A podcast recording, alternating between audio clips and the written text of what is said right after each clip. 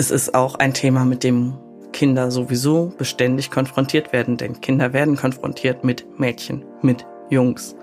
In jedem Kinderbuch, in jedem Film gibt es diese zwei Kategorien und Kindern, denen es nicht schadet, diese zwei Kategorien zu erfahren, denen schadet es auch nicht, wenn sie hören, und es gibt auch viele andere Geschlechter.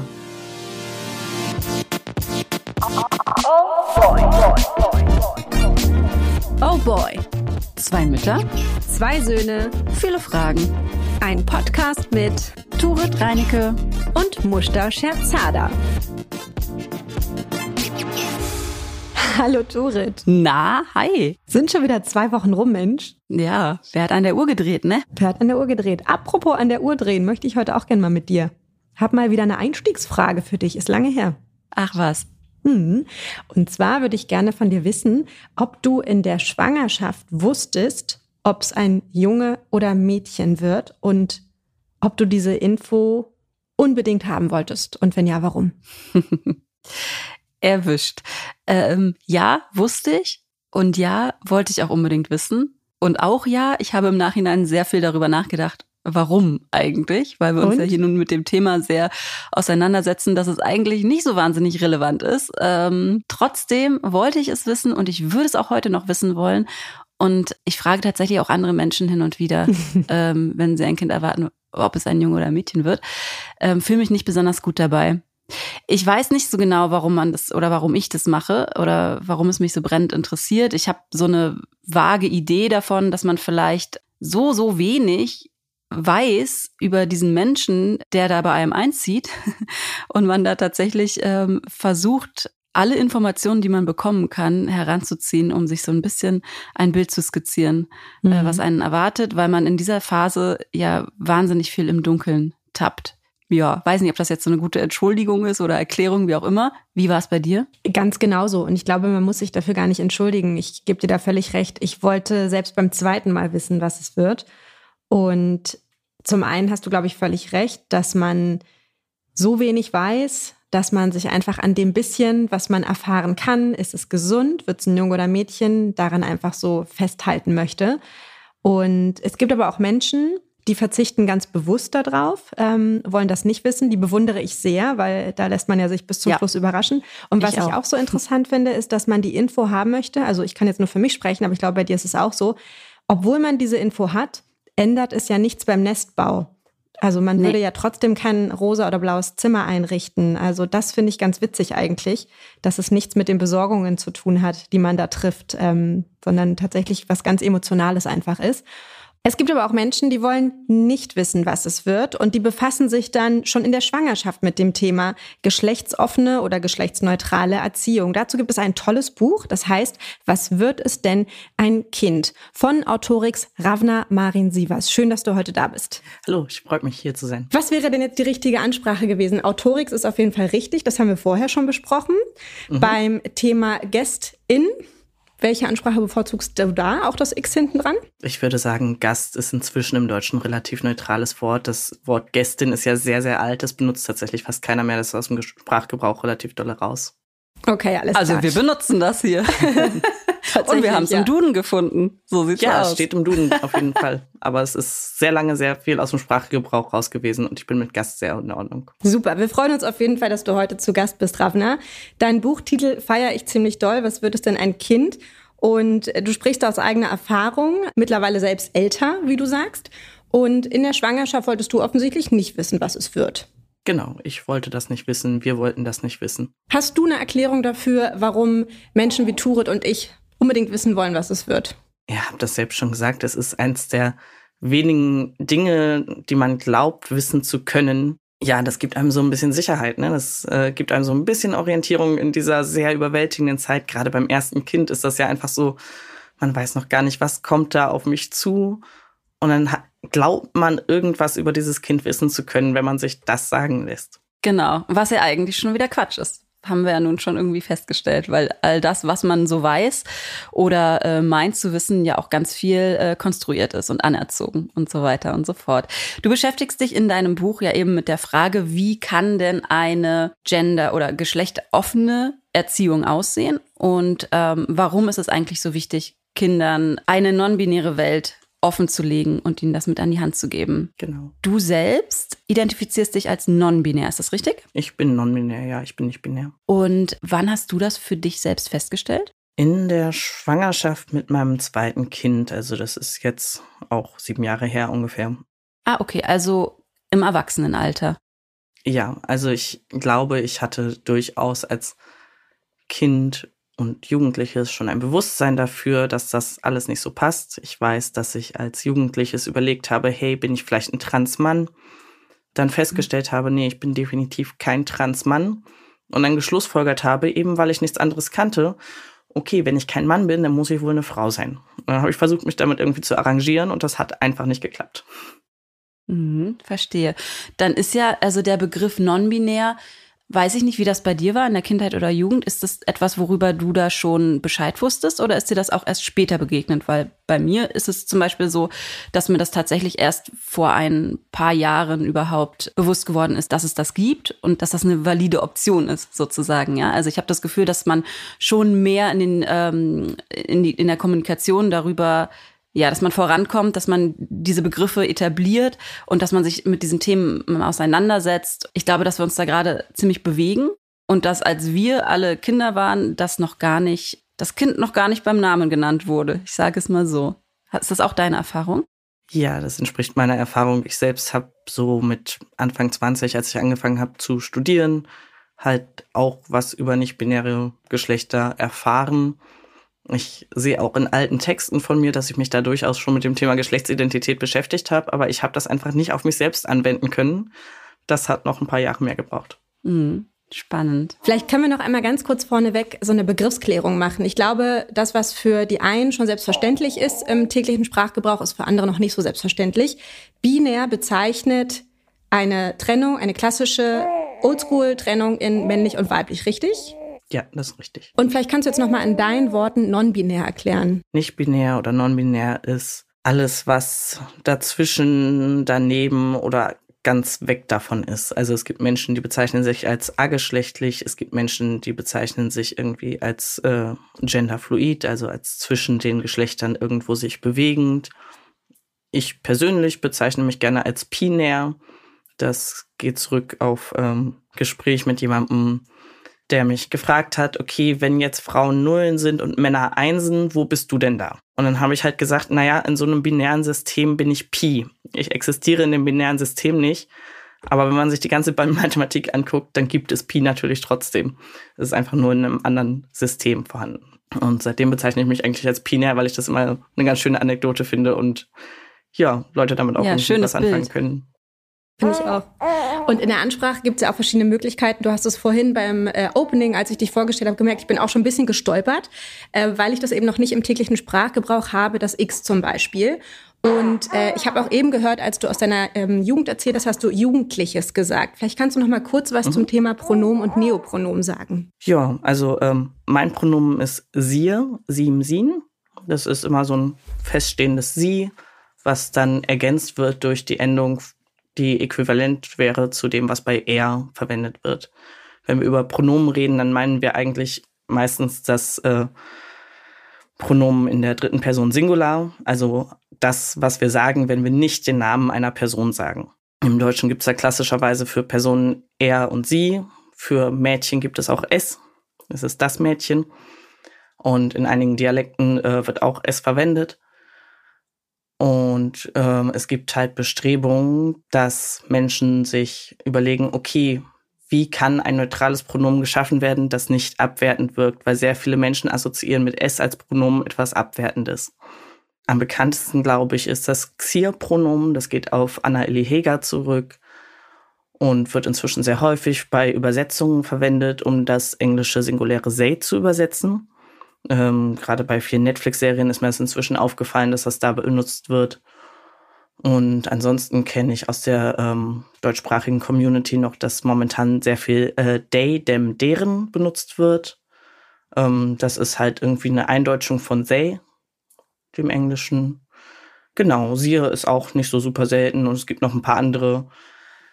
Ich glaube, es wird eine Weile dauern, bis sich da irgendwas etabliert hat, was viele Menschen verwenden. Und ich glaube, es wird immer mal wieder Leute geben, die sagen, nee, das passt für mich trotzdem nicht und ich möchte hier irgendwie das und das verwenden. Und ja, gucken wir mal, wie sich das entwickelt. Das ist ja auch linguistisch interessant. Absolut, es ist total interessant. Ähm aber auch kompliziert, ne? Also wenn wir jetzt ähm, an unsere Kinder denken und sagen, okay, wir möchten das gerne beibringen, dann macht es das nicht leichter, wenn wir eigentlich uns alle noch gar nicht festgelegt haben, richtig?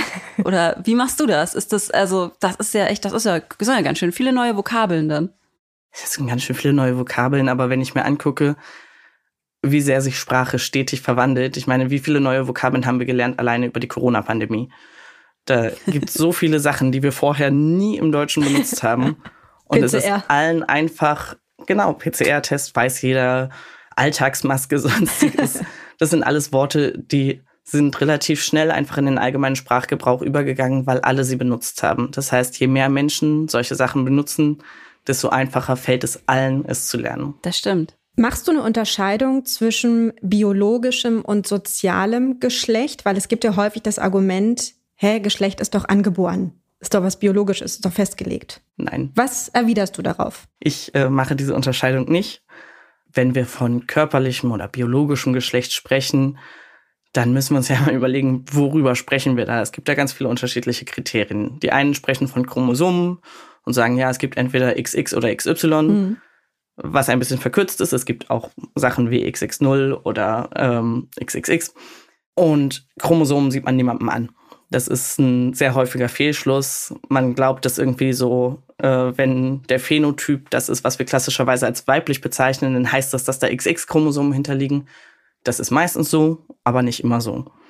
Es äh, gibt da durchaus äh, sehr viel Varianz in der Biologie, die immer gerne verschwiegen wird. Und äh, sehr viel davon ist halt, also unser biologisches Kategorisierungssystem von Geschlecht ist hauptsächlich auf Reproduktion ausgelegt. Ne? Da geht es darum, wer kann schwanger sein und wer kann schwängern. Und dafür hat halt auch der Mensch diese Kategorien erschaffen. Und es kommt dann zu einer Vermischung mit so sozialen Funktionen. Und diese Vermischung ist überhaupt nicht gut. Und würden wir ausschließlich männlich und weiblich nutzen, um irgendwie über Reproduktionsfähigkeit zu sprechen, wäre das ganz wahrscheinlich kein Problem. Tun wir aber nicht, sondern wir verbinden damit sehr, sehr viel soziale Funktionen. Wir verbinden damit, wie fühlt der Mensch sich. Und deshalb halte ich das nicht für sinnvoll, diese Unterscheidung zu machen. Das ist auch einfach im gendertheoretischen Diskurs wird diese Unterscheidung schon eine ganze Weile nicht mehr gemacht. Jetzt sprichst du in deinem Buch ja von geschlechtsoffener Erziehung, richtig? Ja. Es gibt ja ganz viele weitere Begriffe noch. Genderneutrale Erziehung. Ähm, Muscha, du hattest noch, glaube ich, aus dem ähm, Englischen vor allen Dingen auch äh, Gender Creative, ne? Genau, Gender Neutral, sensibel gibt's noch, gerecht. Also mir sind sehr viele Stimmt. Begriffe begegnet. Und du bevorzugst das Wort geschlechtsoffen. Vielleicht kannst du einmal kurz sagen, was bedeuten diese ganzen unterschiedlichen Begriffe? Meinen die am Ende doch das Gleiche? Ich glaube, es ist relativ oft das Gleiche gemeint. Ich sage geschlechtsoffen, weil das, was ich vermitteln möchte, ist eine Offenheit für Geschlecht. Ich glaube nicht, dass Geschlecht sich in irgendeiner Form neutralisieren lässt momentan in einer Gesellschaft, in der wirklich alles vergeschlechtlicht wird. Das ist einfach ein Ding der Unmöglichkeit und es passiert unseren Kindern garantiert, dass ihnen ein Geschlecht zugewiesen wird, egal wie sehr wir uns bemühen, unsere Kinder da offen zu begleiten. Deshalb ähm, bevorzuge ich halt geschlechtsoffen statt geschlechtsneutral und auch geschlechtergerecht oder geschlechtersensibel. Ist häufig im Ansatz ein bisschen unterschiedlich zu dem, was ich mache oder versuche zu machen ähm, und geht eher davon aus, dass Kinder cis sind. Und das ist was, was ich gerne vermeiden möchte. Genau, cis sein heißt, der Mensch hat das Geschlecht, was bei der Geburt auch gesagt wurde. Also Kind wird geboren, hat einen sichtbaren Penis und äh, wird dann einkategorisiert als Junge und sagt dann später, ich bin Junge. Das wäre cis. Würde das gleiche Kind sagen, ich bin Mädchen oder ich bin irgendwie einfach mehr so ich und gar nicht irgendwie Junge und Mädchen, dann würde man von trans und oder nicht binär sprechen. Passiert es oft, dass Kinder, also dass, dass man das schon in so frühen Jahren merkt, merken kann.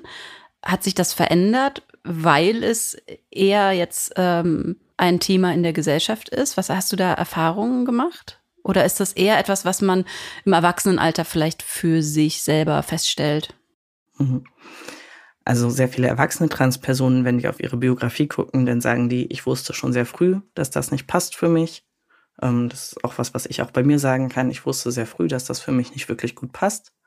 Aber ich hatte keine Sprache dafür und so geht es sehr vielen anderen Transpersonen, die halt in dem ähnlichen Alter sind. Aber es tut sich ja was tatsächlich. Es gibt immer mehr Eltern, die versuchen, geschlechtsoffen, geschlechtsneutral, wie auch immer, ihre Kinder zu begleiten.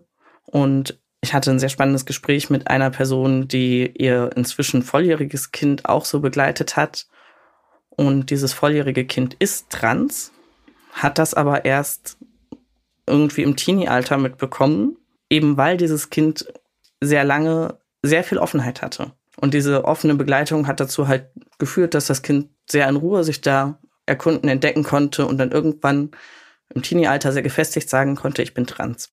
Und auch in der Begleitung meiner eigenen Kinder erlebe ich das so. Also mein ältestes Kind hat inzwischen eine sehr feste Meinung zum eigenen Geschlecht. Das ist jetzt achteinhalb und weiß inzwischen sehr klar, was es ist und warum es das ist und fühlt sich da drin sehr wohl und sehr sicher. Und das finde ich halt unglaublich wertvoll. Was würdest du sagen, ist denn das richtige Alter, um mit Kindern über so etwas zu sprechen? Also bist du der Meinung, man sollte abwarten bis zum Alter X oder ist das totaler Quatsch, weil die kommen ja schon in der Kita mit gewissen Begriffen äh, nach Hause, die sie da gehört und aufgeschnappt haben. Und was empfiehlst du sozusagen äh, auch Eltern? Du hast dich ja nicht nur privat damit beschäftigt, sondern auch wirklich wissenschaftlich äh, und im Studium viel damit auseinandergesetzt. Also welche Empfehlung gibst du denn zum Beispiel Eltern wie uns, die Kinder im Kita-Alter haben, was dieses Thema angeht, darüber zu sprechen? Über Geschlecht sprechen ist etwas, was wir von Anfang an tun sowieso. Wir sprechen von Anfang an mit unseren Kindern auf vergeschlechtliche Art und Weise.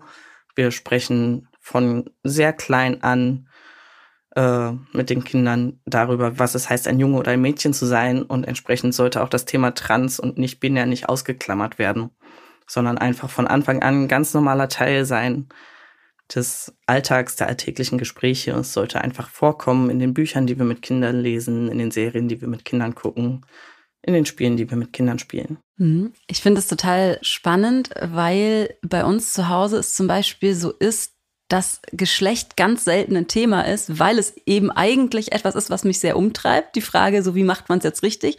Und ich merke, dass ich so ein bisschen in so eine Vermeidungshaltung verfalle und halt möglichst oft sage, naja, das Kind und eben nicht der Junge oder das Mädchen. Und ja, da so fast so ein bisschen ausweiche und mein Kind das bisher auch noch nicht so aktiv selber angesprochen hat. Und jetzt habe ich schon fast ein bisschen Angst, dass ich so ähm, das, den Moment verpasst habe, sozusagen über Geschlecht und Ge Geschlechtsidentitäten mit meinem Kind zu sprechen. Gut, der ist jetzt drei, ne? Und andererseits habe ich manchmal das Gefühl, ich denke, okay, ich könnte mich jetzt mal mit ihm hinsetzen und versuchen, das zu erklären habe aber gleichzeitig das Gefühl, er würde das noch gar nicht verstehen. Also ich glaube, dass ihm das ähm, Konzept Geschlecht noch gar nicht so richtig präsent ist. Und ich glaube, das kommt auch daher, dass ich das so oft ähm, vermeide, dass er zum Beispiel ganz oft auch falsche Pronomen verwendet wenn er Menschen beschreibt. Also äh, das Mädchen ähm, hat Hunger, er isst ein Eis. So ähm, genau, das glaube ich kommt da so ein bisschen her. Und ich glaube, wenn ich ihm sagen würde, naja, es gibt eben mehr als nur zwei Geschlechter, dann würde der schon fragen, was ist denn überhaupt Geschlecht? Und dann würde es mir schon wiederum schwer fallen, das so richtig kindgerecht zu erklären. Hast du da einen heißen Tipp für mich? Äh, der heiße Tipp ist, es geht gar nicht darum, irgendwie sehr gezielte Aufklärungsgespräche zu haben, sondern es geht darum, ähm, ja, zum Teil auch das zu machen, was du schon machst, nämlich neutral zu sprechen. Es geht darum, den Kindern einfach diese Möglichkeiten zu zeigen. Äh, es gibt ein sehr, sehr schönes Kinderbuch, das heißt äh, Von den Sternen am Himmel zu den Fischen im Meer. Da drin verwendet das Kind äh, halt immer wechselnde Pronomen zwischen er und sie hin und her wechselnd. Und das ist halt ein Kind, das nicht weiß, ist es ein Junge oder ein Mädchen. Und äh, spätestens, wenn das Kind im Kindergarten ist, wird es ja konfrontiert mit, es gibt Jungen, es gibt Mädchen und wenn es Glück hat, dann wird es auch damit konfrontiert. Es gibt aber auch mehr als nur Jungen und Mädchen. Und mhm. ja, das ist was, was man den Kind einfach nebenbei vermitteln kann. Das ist wirklich nichts, wo man sich hinsetzen muss und komplizierte Gespräche führen muss, sondern wo man es halt, ja, offen hält. Wo ich also zum Beispiel, was ich auch als Beispiel drin habe, ist dieses Einkaufen gehen mit Kindern für Kleidung. Kleidung ist ja etwas, was in unserer Gesellschaft benutzt wird, um Geschlecht zu markieren. Und gerade wenn man sich Kinderkleidung anguckt, ist das oft ähm, sehr, sehr, sehr stark unterschiedlich, was Jungen angezogen wird und was vermeintlich Mädchen angezogen wird. Und wenn wir dann mit unserem Kind in so einen Laden gehen und sagen, hey, such dir mal einfach was aus und gar nicht irgendwie zu der einen oder der anderen Seite hinsteuern, sondern einfach das Kind mal gucken lassen. Bei meinen Kindern habe ich erlebt, die rennen dann immer zu der Mädchenseite, weil da ist es bunt und glitzert. ja. Aber das ist halt so ein offener Ansatz. Und das ist nicht ein gezieltes Gespräch, sondern das ist immer wieder im Alltag das einfach mit da sein lassen. Jetzt hast du es auch selber schon angesprochen, das Kind geht natürlich dann irgendwie raus und in die Kita. Und ähm, du hast es gerade so formuliert, wenn es Glück hat, erfährt es dann eben auch von mehr als zwei Geschlechtern. Aber sind wir mal ganz ehrlich, in wie vielen Fällen passiert das? Ich glaube, in nicht ganz so vielen, oder? Und wie geht man als Eltern damit um, das zu kompensieren? Muss man das kompensieren? Kann man das kompensieren? Wie machst du das? Ich glaube nicht, dass wir da was kompensieren müssen. Ich glaube, es tut dem Kind gut, wenn es von zu Hause schon was anderes weiß. Mhm.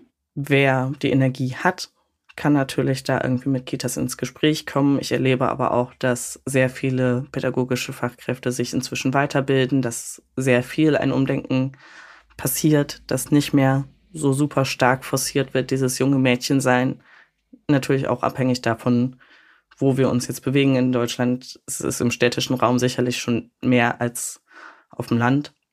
Das glaube ich. Aber auch, ich ja. glaube, da ist Bewegung drin. Es gibt auch ja immer mehr Kinderbücher, in denen das thematisiert wird.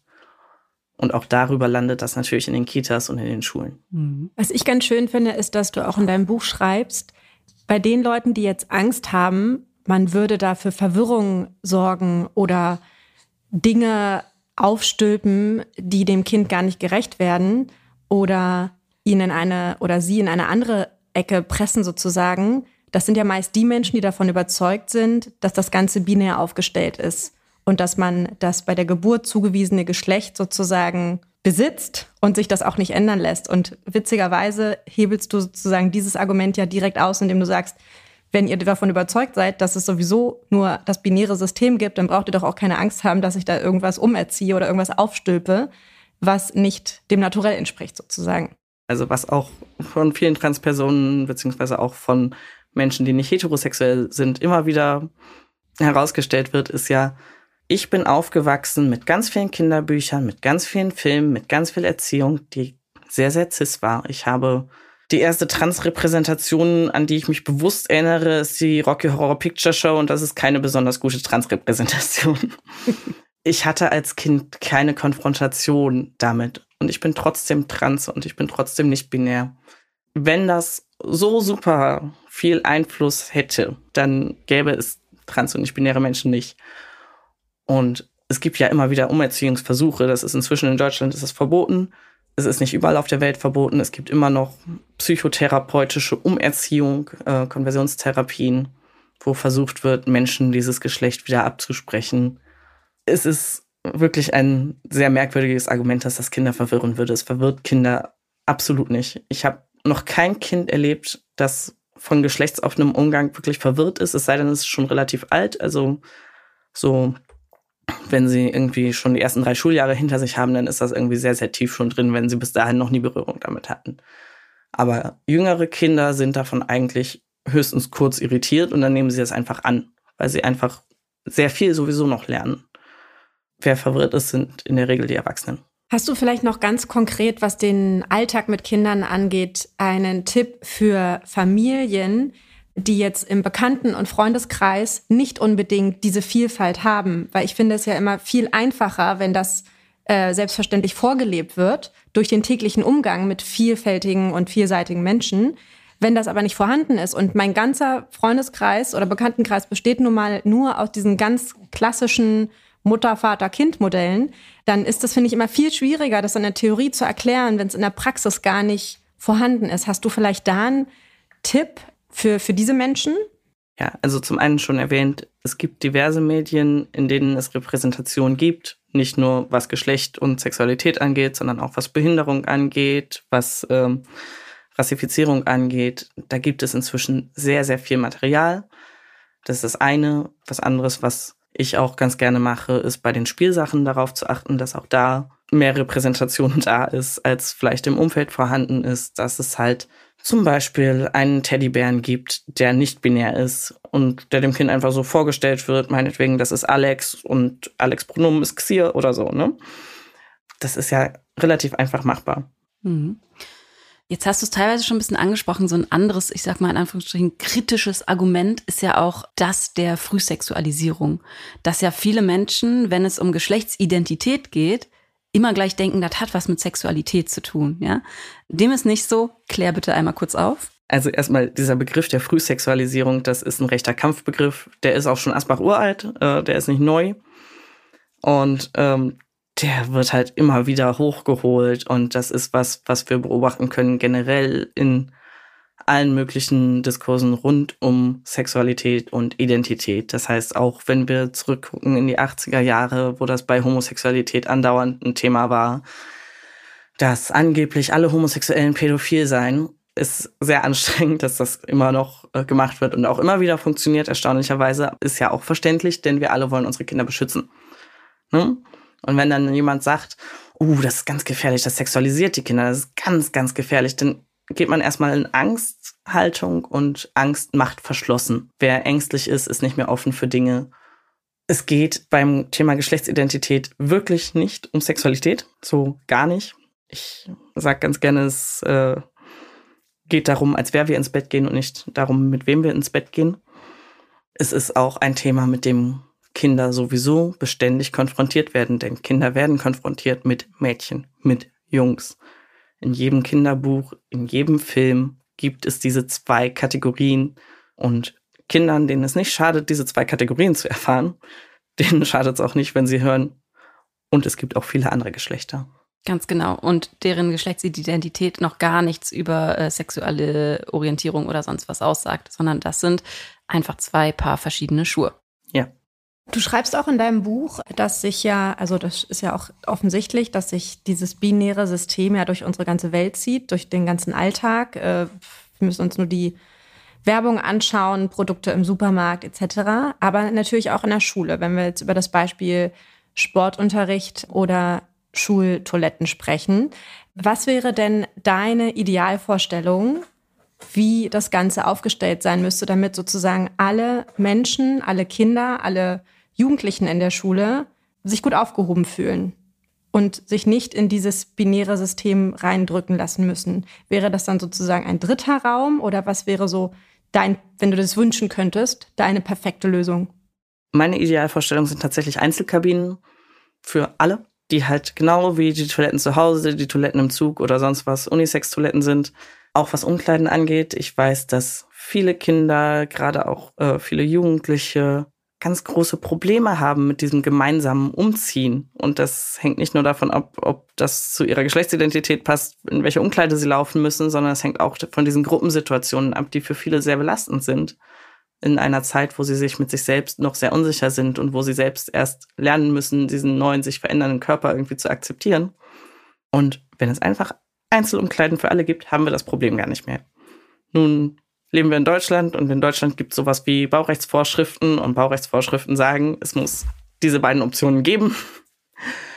Weshalb, ja, ähm, solange wir diese baulichen Vorschriften haben, gibt es äh, zum Beispiel den Ansatz zu sagen, okay, das da ist die Toilette mit den Pissoirs, das ist die Toilette mit den äh, Sitztoiletten. Das ist eine Unterscheidung, die vollkommen möglich ist, ohne zu sagen, das geht jetzt nach Herren und Damen sondern man kann sich dann eben aussuchen, welche man gerne benutzen genau. möchte, unabhängig vom Geschlecht. Ja, wenn es baulich möglich ist, eine dritte Toilette zu schaffen, dann ist es schön, wenn es die gibt. Besser als nur zwei.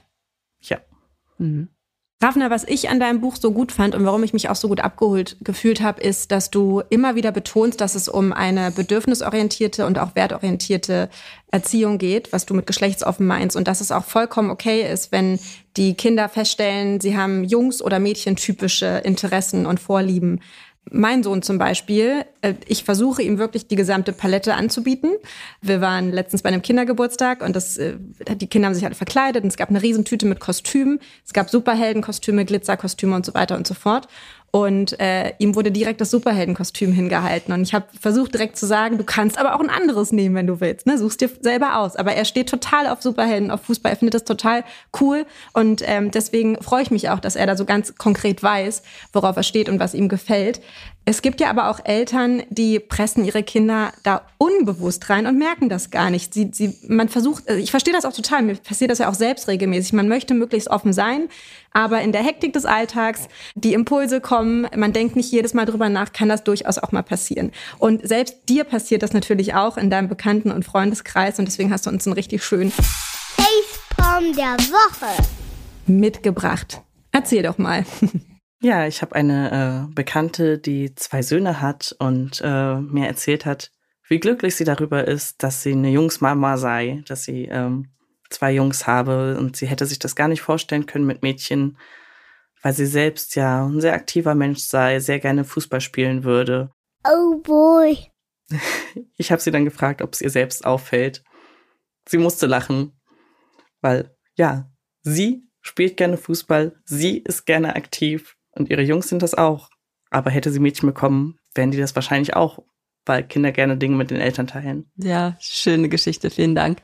Gibt es sonst noch etwas, Raffner, was du gerne unseren ZuhörerInnen mit auf den Weg geben möchtest, wenn sie interessiert sind an geschlechtsoffener Erziehung, ähm, interessiert daran sind, eben nicht in Geschlechterklischees zu verfallen ähm, wir haben jetzt heute schon viel gehört, entsprechende Kindermedien, die das Thema ansprechen, selber sprachlich sich ähm, entsprechend auszustatten mit Neopronomen neben den gewohnten Pronomen und ähm, ja, einfach im Dialog zu bleiben und möglichst offen zu kommunizieren. Das sind schon viele Dinge. Fällt dir noch was ein? Denn ich würde sagen, dass wir jetzt mal unser Mutti-Heft rausholen.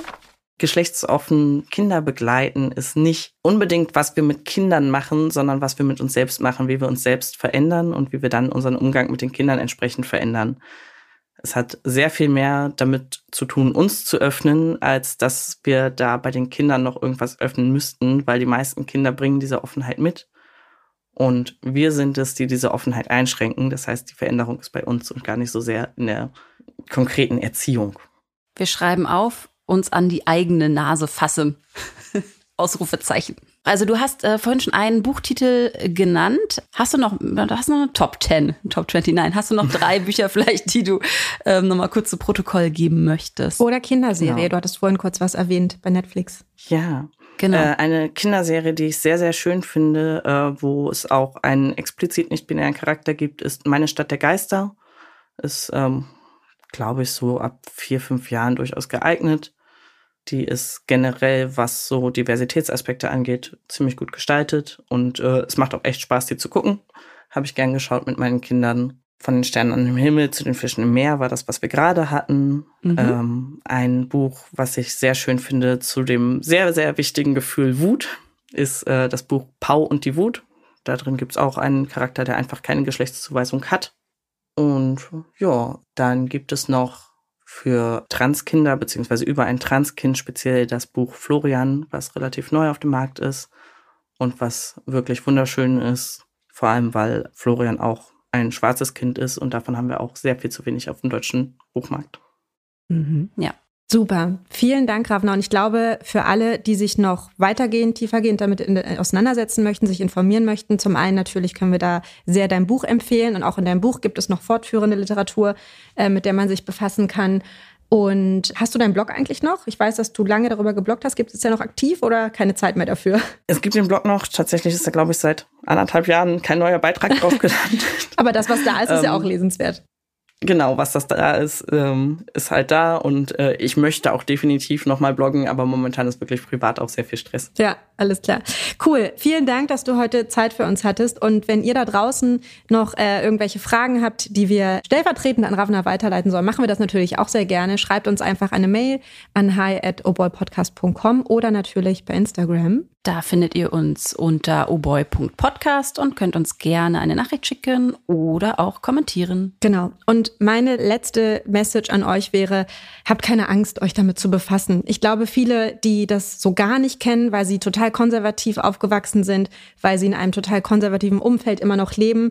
Die haben ganz viele Berührungsängste, einmal in dieses Thema überhaupt einzusteigen. Und ich glaube, wenn diese erste Hürde überwunden ist, und dazu ist das Buch von Ravna einfach ein mega guter Anfang, dann werden da schon erste Gedanken irgendwie losgetreten, die total wichtig und schön sind. Und selbst wenn man nicht mit allem übereinstimmt, zumindest ist es ein ganz wichtiger Ansatz, offen zu sein dafür und diese Ängste zu überwinden und sich einfach mal zu informieren und im Zweifel auch mal mit Menschen auszutauschen und nachzufragen. Und das haben wir heute bei dir gemacht, Rafna. Vielen Dank. Danke euch. Vielen, vielen Dank, dass du da warst und ähm, wir hören uns in zwei Wochen wieder. Bis bald. Tschüss, Rafna. Tschüss, Turit. ciao, ciao. Tschüss.